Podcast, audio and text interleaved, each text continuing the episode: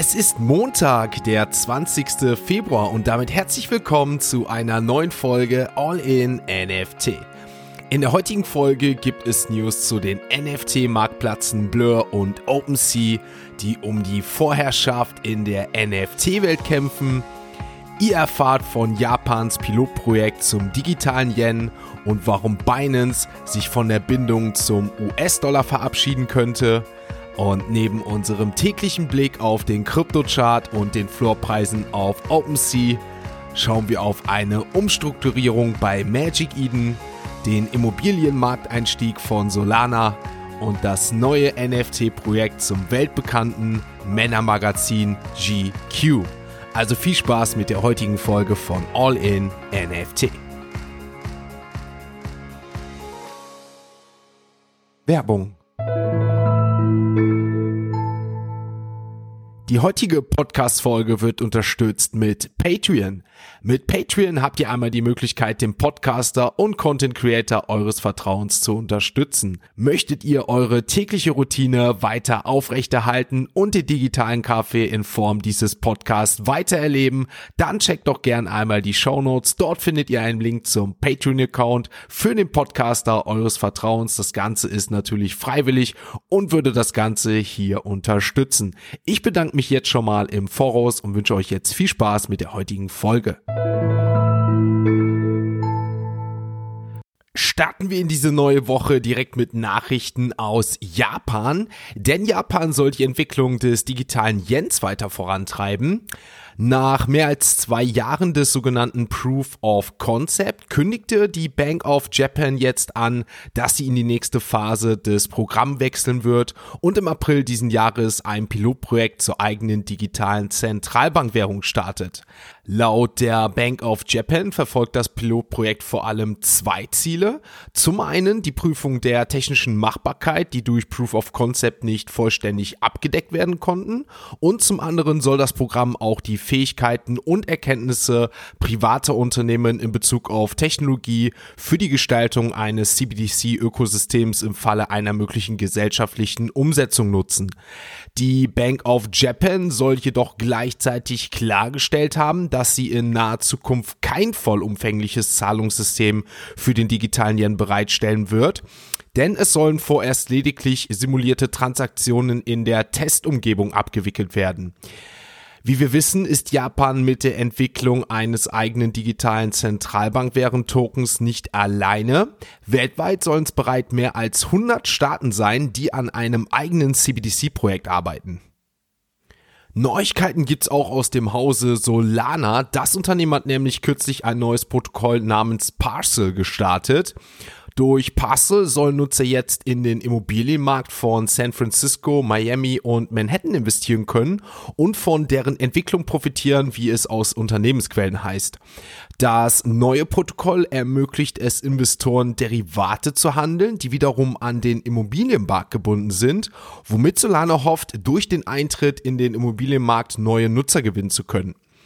Der Derivathandel soll es Anlegern dann ermöglichen, Teilverkäufe zu tätigen, ohne die zugrunde liegenden Vermögenswerte erwerben zu müssen. So soll der Ein- und Ausstieg in Positionen erleichtert werden, was zugleich mehr Flexibilität für Investoren bieten soll.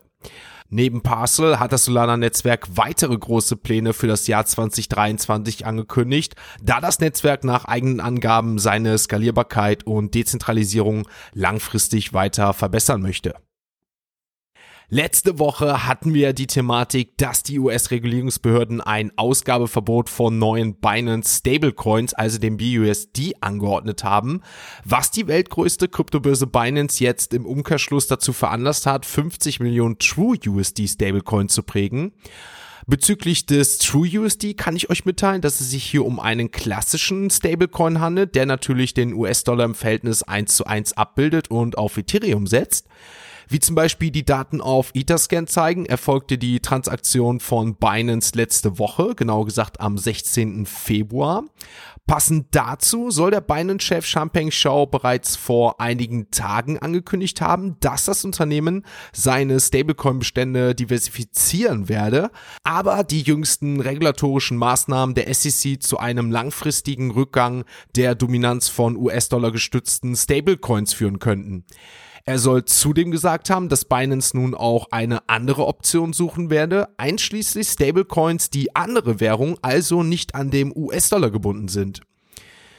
Ihr seht, das Ganze nimmt immer mehr an Fahrt auf und es scheint nach CZ, also Champagne Shows Aussagen klar zu sein, dass zwar Binance weiter bestrebt ist, flexibel zu bleiben und dadurch aber möglicherweise andere Märkte sucht und sich vom US-Dollar abkoppeln wird, was die Stablecoins angeht. Ihr seht, es bleibt auf jeden Fall spannend. Mal schauen, wie es hier in Zukunft weitergeht. Für uns geht's auf jeden Fall jetzt weiter in eine Richtung. Wir wechseln zu CoinMarketCap und schauen uns natürlich einmal den aktuellen Kurs der Kryptowährung an. Wir starten äh, mit dem äh, Bitcoin und gestern ging es für den Bitcoin dann zum Abend hin wieder einmal nach oben, nachdem wir uns ja ins Wochenende verabschiedet haben mit circa 23.000 Euro. Also ja, am Freitag ging es nochmal ordentlich nach oben für die Kryptowährungen. Hieß es dann gestern ebenfalls wieder plus 1,5 Prozent für den Bitcoin, denn wir haben aktuell einen Kurs von 23.500 Euro. Wenn wir uns jetzt Ethereum anschauen, auch hier ging es ja zum Wochenende hin über 1.500 Euro Euro, genauer gesagt zu 1550 Euro.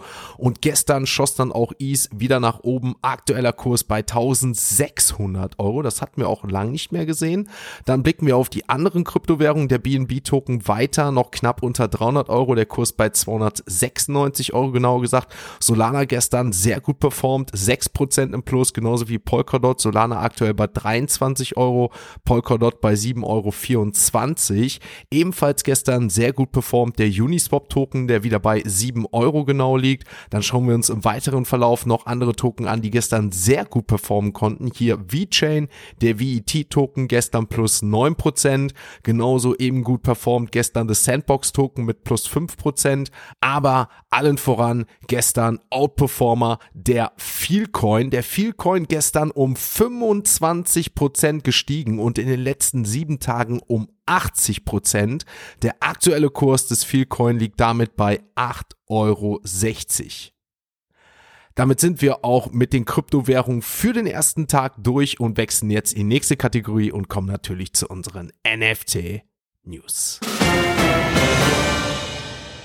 Starten wir mit dem weltbekannten Männermagazin GQ, das demnächst eine NFT-Kollektion startet, die Fans des Magazins verschiedene Vorteile bieten soll. Inhaber des NFTs sollen dann Zugang zu Magazinabonnements, Merchandise und Live-Veranstaltungen bekommen, heißt es. Um die Kollektion zum Leben zu erwecken, hat GQ nach eigenen Angaben vier renommierte Künstler arrangiert. Darunter sind Rio, Chuck Anderson, Stuart F. Tooft und Kelsey Nitzolek. Das Unternehmen will das hauseigene Motto Change is Good als Leitfaden nutzen, um die digitale Kunst zu generieren, die dann später die Kollektion auch abbilden soll. Der Mint soll am 8. März starten, wobei jetzt schon feststeht, dass ausgewählte Mitglieder zuerst minden können. Jeder NFT soll 0,1957 Ethereum kosten, da der Preis daran erinnern soll, beziehungsweise das Jahr ehren soll, in dem das GQ-Magazin vor 66 Jahren gegründet wurde. Und jeder NFT, der gemintet wurde, enthält einen Pass, um das sogenannte GQ-Universum freizuschalten. Die Token sollen, wie vorhin erwähnt, eine Vielzahl von Vorteilen zur GQ liefern, darunter ein Magazinabonnement, eine geheimnisvolle GQ-Box, exklusives GQ Web3 Merchandise und ein Ticket für die erste GQ Web3 Party in New York City. In der Vergangenheit hatten wir jetzt das Time Magazine und CNN mit die eigenen NFT-Kollektionen gesehen. Jetzt folgt also GQ und mal schauen, wie hier der Web3-Einstieg laufen wird schauen wir uns auf jeden Fall in Zukunft weiter an, würde ich sagen. Wollt ihr das Ganze nicht verpassen, dann denkt doch an dieser Stelle einfach mal ein Abo da lassen. Schauen wir uns den durch Solana bekannten NFT-Marktplatz Magic Eden an, der Berichten zufolge mehrere Mitarbeiter entlässt aufgrund einer Umstrukturierung der Plattform. Die Firma gab bekannt, dass das Ziel der Unternehmungsreorganisation darin besteht, in diesen schwierigen wirtschaftlichen Zeiten flexibel zu bleiben und den Benutzern weiterhin die besten Dienstleistungen anbieten zu können. Zu diesem Zweck wurde jetzt auch eine Partnerschaft mit Moonpay getroffen, um Benutzern neue Zahlungsoptionen für den Kauf von NFTs mit einer Kredit- oder Debitkarte, Apple Pay oder Google Pay zu bieten. Grund hierfür soll damit das Onboarding neuer Benutzer sein, was somit einfacher werden soll, so Magic Eden.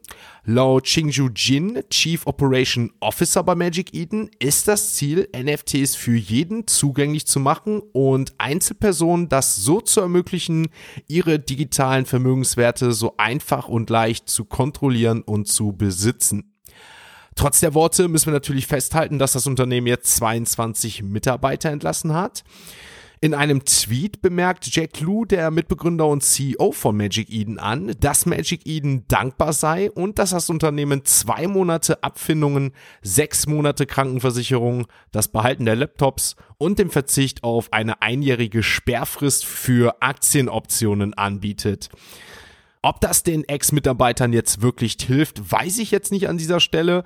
Aber mal schauen, ob Magic Eden jetzt den Worten auch treu bleibt und es wirklich hier in Zukunft gerade für den einfachen User einfacher wird, hier on zu boarden. Jetzt kommen wir natürlich noch abschließend zu dem NFT-Thema, das Ende letzter Woche und am Wochenende den nächsten Höhepunkt erreicht hat. Die NFT-Marktplatz-Konkurrenz scheint nämlich immer mehr an Fahrt aufzunehmen, da der Marktplatz-Aggregator Blur eine Art Kriegserklärung an den noch größten NFT-Marktplatz OpenSea abgegeben hat.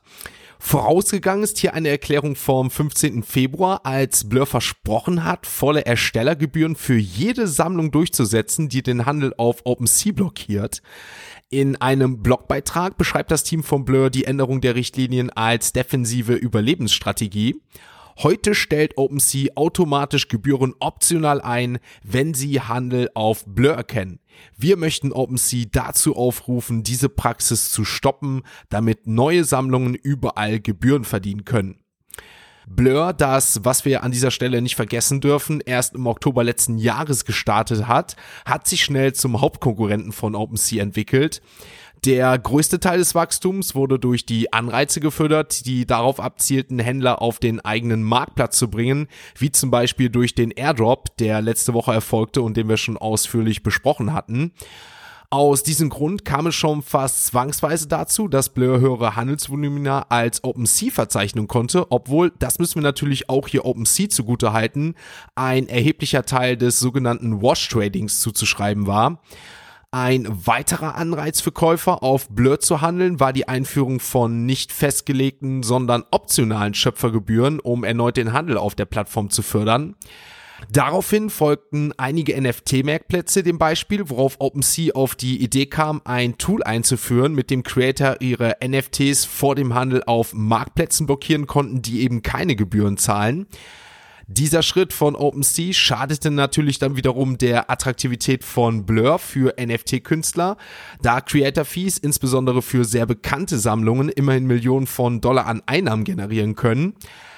Derzeit setzt Blur nämlich auf eine Mindesterstellgebühr von 0,5%, wobei der Käufer auch mehr zahlen kann. Aber wie gesagt, das ist nicht ein Muss, sondern optional.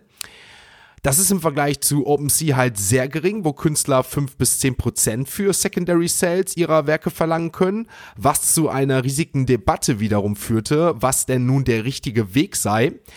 Als letzte Reaktion und jetzt eben der Höhepunkt verkündigte OpenSea dann am Wochenende, dass sie vorerst ihre Transaktionsgebühren für einen bestimmten Zeitraum auf Null setzen werden, was der nächste Nadelstich natürlich in Richtung Blur ist. Wir sehen, es ist ein regelrechter Krieg ausgebrochen um diese Vorherrschaft im NFT-Space, was die Marktplätze angeht. Und Stand jetzt verlieren natürlich vor allem die Creators, wie wir sehen, die wahrscheinlich auf lange Sicht um ihre Secondary-Einnahmen fürchten müssen. Mal schauen, welche Schritte hier als nächstes eingeleitet werden. Stand jetzt verlieren auf jeden Fall die Benutzer der Marktplätze. Damit wechseln wir jetzt erneut die Kategorie. Jetzt wechseln wir zur OpenSea und dort schauen wir uns natürlich einmal noch die aktuellen NFT-Floorpreise an. Ein Blick auf OpenSea verrät uns, ja, zum einen, dass die Transaktionsgebühren immer noch auf Null sind, aber dass das Handelsvolumen weiterhin relativ hoch ist. Gestern haben es die Mutant Apes geschafft, aus dem Hause Yuga Labs 10.000 Ethereum an Handelsvolumen aufzuweisen, 600 Verkäufe, der Floorpreis bei 16,2, die Board Apes dahinter 6.249 ETH, Asadid dahinter 5.800, dahinter gefolgt die Beans von Azuki und auch die anderen Blue Chips Projekte wie Moonbirds Doodle, Clone X, alles über 3000 ETH an Handelsvolumen. Das hatten wir wirklich schon lange nicht mehr. Wenn wir mal eben ganz kurz auf den 7-Tages-Chart schauen, dann ist Adadit über 33.000 ETH an Handelsvolumen allein in den letzten sieben Tagen. Das hatten wir gefühlt in einem Monat, wenn wir uns so noch Ende des Jahres anschauen. Auf jeden Fall blicken wir natürlich jetzt noch auf die aktuellen Floorpreise. Die Mutants bei 16,2, die Board Apes bei 77,5. Adadit ist über 2 geklettert. Die Beans von Azuki 1,65. Der Board Ape Kennel Club meldet sich auch zurück mit 8,2. Die Moonbirds 7,16. Die Doodles wieder unter 6 gefallen, 5,8 im Floor. Die Clone X bei 5,3. Dann Azuki 15,18. Also hier gab es keine große Veränderung. Dann schauen wir uns weitere NFT-Projekte an. Die Pudgy Penguins leicht gesunken übers Wochenende bei 5,6 aktuell. Die Moonbirds Oddities 1,08. Die kleine Sammlung der Pudgy Penguins bei 0,51. Das sind die Lil Pudgies. A Kid Called Beast 1,72, aber zum Handelsvolumen etwas gesunken im Gegensatz zu den anderen Floorpreisen. World of Women stark zurück 2,28. Hier der aktuelle Floor. Porsche 911 Projekt bei 2,22. Die Potatoes aus dem Memeland Ökosystem 1,60. Und wenn wir uns jetzt Platz 99 100 anschauen, haben wir die Digi Daigaku Dragon X, die ja zum Super Bowl gelauncht wurden, 0,24 und auf Platz 100 haben wir Crypto Toads bei Gramplin mit einem Floor von 1,34. Damit sind wir mit der ersten Newsfolge für diesen Montag durch. Ihr seht, am Wochenende ging es ordentlich ab. Man denkt, am Wochenende ist ja mal Ruhe im Gegensatz zu den Börsen bzw. Weltwirtschaftsmarkt. Nein, im Krypto-NFT-Space ist anscheinend nie Ruhe. Hier geht immer was ab. Wollt ihr also in Zukunft nichts mehr verpassen, dann kann ich euch nur empfehlen, abonniert das Ganze. Positive Bewertung würde mich natürlich auch freuen und empfehlt das Ganze gerne weiter, denn so werden wir natürlich immer mehr und es ist doch schöner, je mehr wir sind, desto mehr können wir uns innerhalb der Community austauschen. Ansonsten wünsche ich euch einen schönen Start in diesen Tag, einen schönen Start in diese Woche und wir hören uns da morgen wieder, wenn es heißt All in NFT. Ein abschließender Hinweis, die im Podcast besprochenen Themen stellen keine spezifischen Kauf- oder Anlageempfehlungen dar. Der Moderator haftet nicht für etwaige Verluste, die aufgrund der Umsetzung der Gedanken oder Ideen entstehen.